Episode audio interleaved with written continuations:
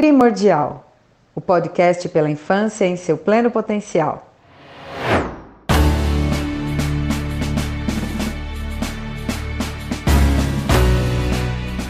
Já passou da hora de mudarmos uma chave em nossa mente e nos darmos conta de que cuidar de uma criança é o trabalho mais importante e desafiador que existe. Yuval Noah Harari em seu livro 21 lições para o século 21.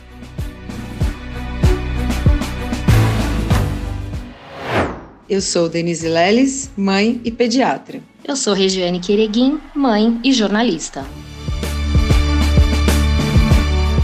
Até aqui, o Primordial apresentou sugestões para a mudança da visão que se tem da infância, e não foi à toa que o episódio número 1 começou justamente com uma pergunta: se a infância está mais fácil ou mais difícil nos dias de hoje?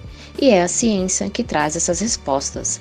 Nos três episódios sobre como podemos melhorar a infância no século XXI, aprendemos a importância sobre o ambiente em que a criança está inserida, passando pelo autocuidado dos pais e o contato com a natureza. E agora vamos lá, doutora Denise, para amarrar e concluir esse episódio dividido em três partes, como então você descreve a visão primordial da infância? Antes de entrar no que é, para mim, a visão primordial da infância, eu queria explicar o porquê que eu gosto tanto dessa palavra, primordial, que aliás é o título do nosso podcast. Então, fui procurar o significado de primordial no dicionário e encontrei quatro grandiosos significados que ao mesmo tempo diferem entre si e se complementam. Em dez letras, essa palavra consegue se referir à infância em sua conotação mais contemporânea. Primeiro, a palavra primordial remete à origem das coisas, aos primórdios, ao lugar onde tudo começa. Nunca foi tão importante olhar para a origem das coisas quanto é no terceiro milênio.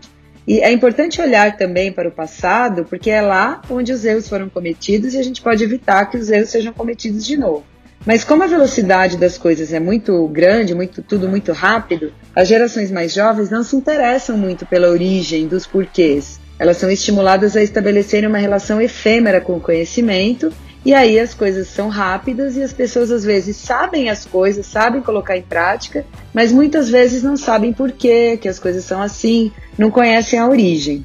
Então, primeiro, primordial, se remete à origem das coisas. Segundo, a palavra primordial é sinônimo de primeiro ou prioridade, que é a coisa mais importante para falar de infância do que chamar a infância de prioridade.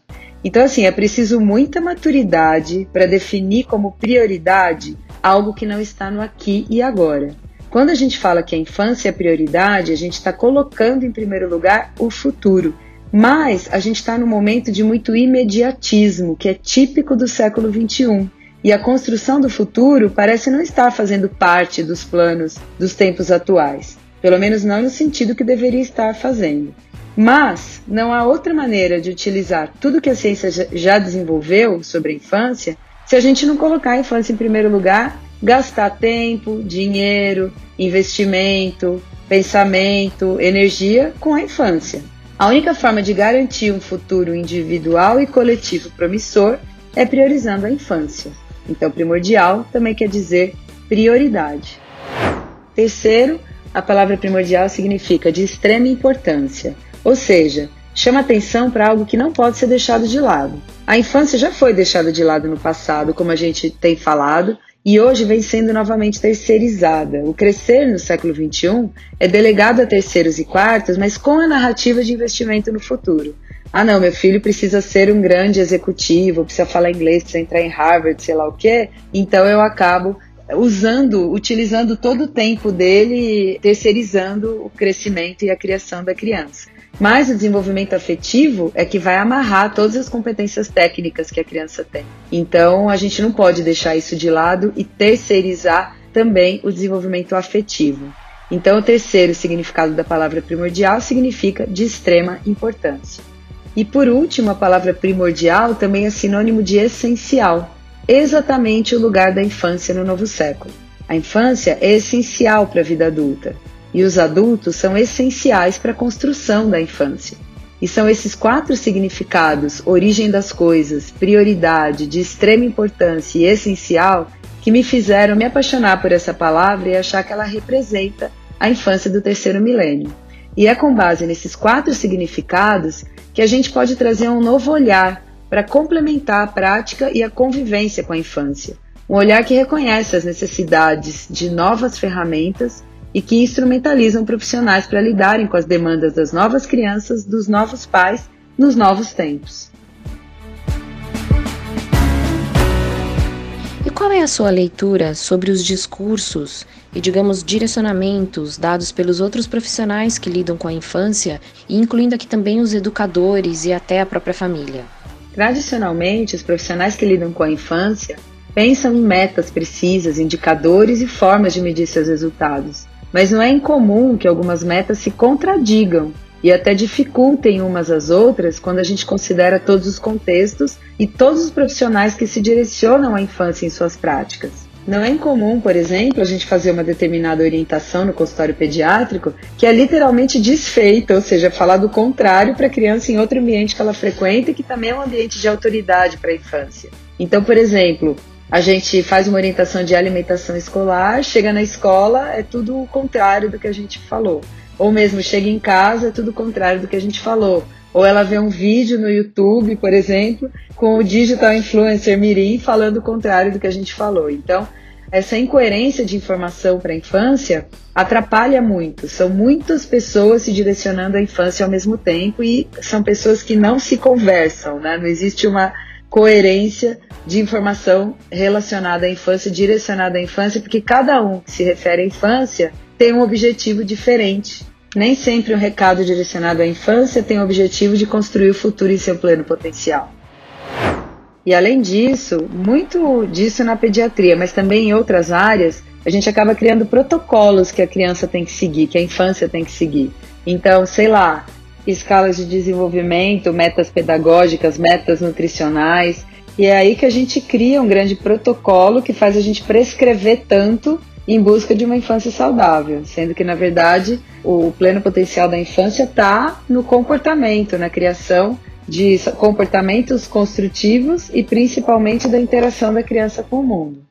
Mas qual é o perigo desses protocolos? O grande perigo disso é que a gente corre o risco de patologizar a infância, que também vai ser o tema de um episódio. Quando a gente começa a procurar patologia para procurar o que prescrever, é quando a gente pode atrapalhar muito o desenrolar da infância e principalmente não respeitar talentos que as crianças podem ter. E basicamente as nossas ações buscando os nossos desfechos no futuro são direcionadas à criança e não ao ambiente que ela está inserido, como a gente tem falado aqui tanto. Então a gente acha, por exemplo, que apenas e tão somente prescrevendo determinada vitamina, probiótico, micronutriente, macronutriente, a gente vai conseguir um desfecho no futuro. E essa relação causa-efeito é muito perigosa, porque faz a gente deixar de ver a criança como um todo. E principalmente impede com que a gente interaja e faça intervenções com os outros fatores externos que estão influenciando no desenrolar da infância. Porque, queira ou não, uma vez que você tem uma conduta médica para determinada coisa, você prescreve um remédio, você acaba entregando para o remédio todo o desfecho que você está procurando, tá? Então agora estou sendo tratado com determinado produto, então agora eu não preciso fazer mais nada, próximo assunto, né?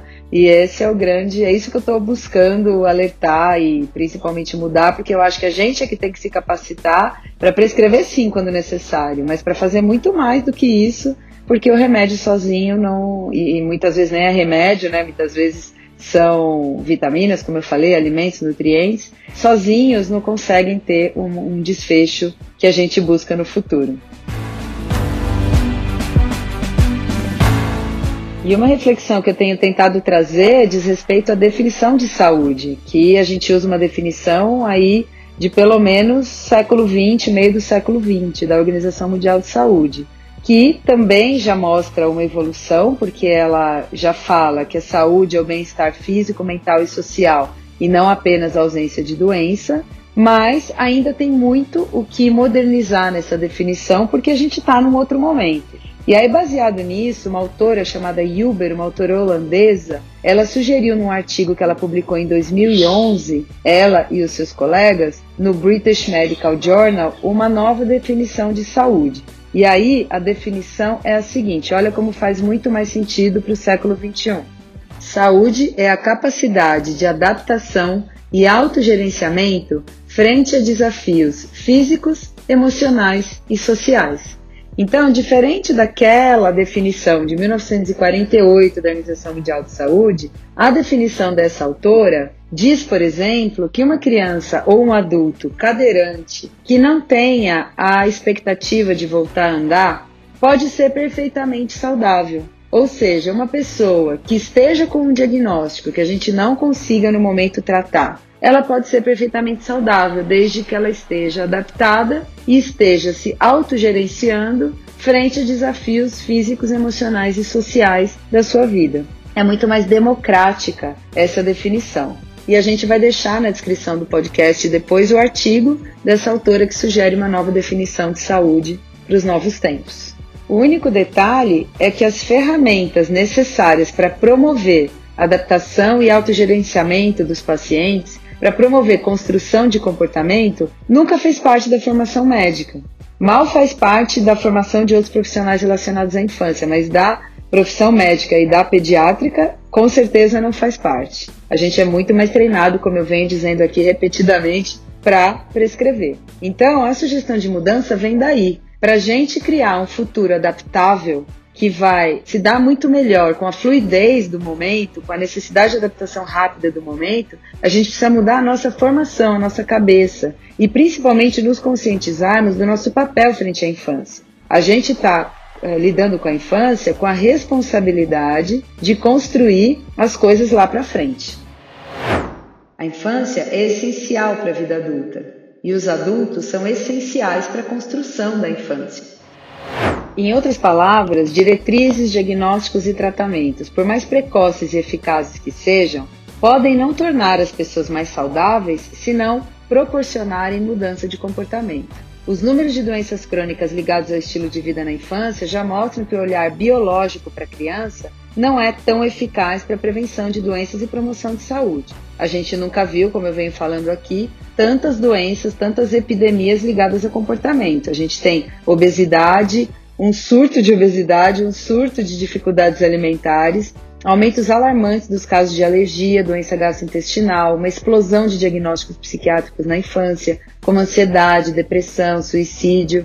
E isso torna paradoxalmente a infância mais doente do que nunca, mesmo a gente sabendo muito sobre a infância e a infância estando livre de doenças que sempre assolaram esse momento da vida, né, os primeiros anos de vida.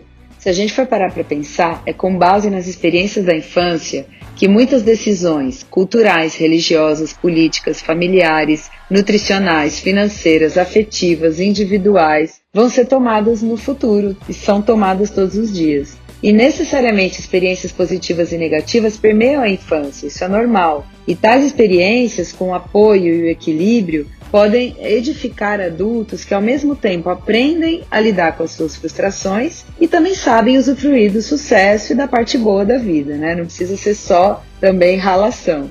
As diretrizes modernas relacionadas à infância, em especial as biológicas, têm desconsiderado os possíveis malefícios de uma visão muito protocolar e demasiado ambiciosa da infância.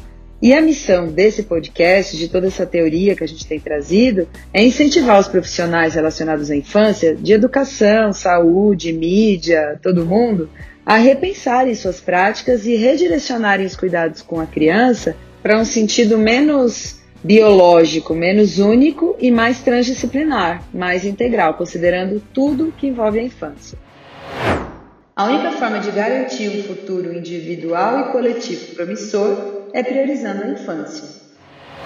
Então a intenção aqui não é discordar de nada, é apenas acrescentar, é usar tudo que a gente já sabe e acrescentar ferramentas, acrescentar olhares e formas de abordar, principalmente pensando numa abordagem para melhorar mesmo os desfechos da infância, para complementar tudo que a gente já sabe. E os pilares dessa visão, que eu tenho chamado de visão primordial, são cinco, tá? Então a gente tem sempre pensado na infância, como resultado e para obter esse resultado a gente age na infância. O objetivo é não agir na infância, não fazer as coisas na criança, e sim agir em tudo que está relacionado com ela, buscando como objetivo o resultado na infância. Então, a nossa atuação precisa começar o quanto antes na gestação.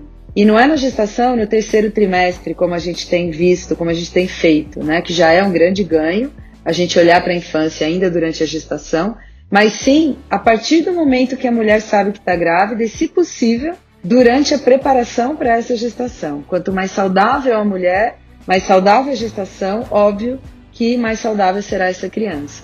E aí a gente pode lançar mão do que a gente vai chamar em, em algum episódio de prevenção primordial e modulação epigenética. Então, o que está relacionado com isso? Mudança de estilo de vida durante a gestação, uma detecção precoce de quadros emocionais da, mãe, porque a gente sabe que isso pode interferir muito nos desfechos de amamentação, introdução alimentar, incentiva a formação de rede de apoio. A gente vai pensar em rede de apoio só que na hora que a gente está lá no meio do furacão.